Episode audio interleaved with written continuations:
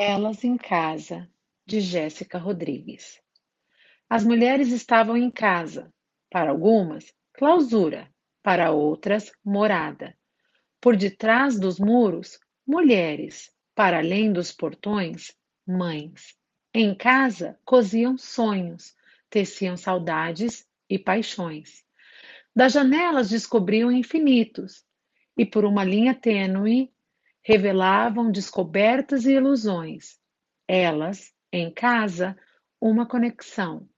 De um chamado virtual, o encontro simples, mas real.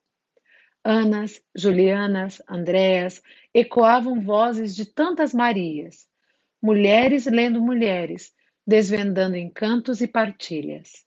Professoras, advogadas, artesãs, vendedoras, jornalistas, comerciantes, escritoras, livreiras e bibliotecárias, auxiliares, cuidadoras e técnicas, terapeutas, fonoaudiólogas, estudantes, eram muitas e diversas.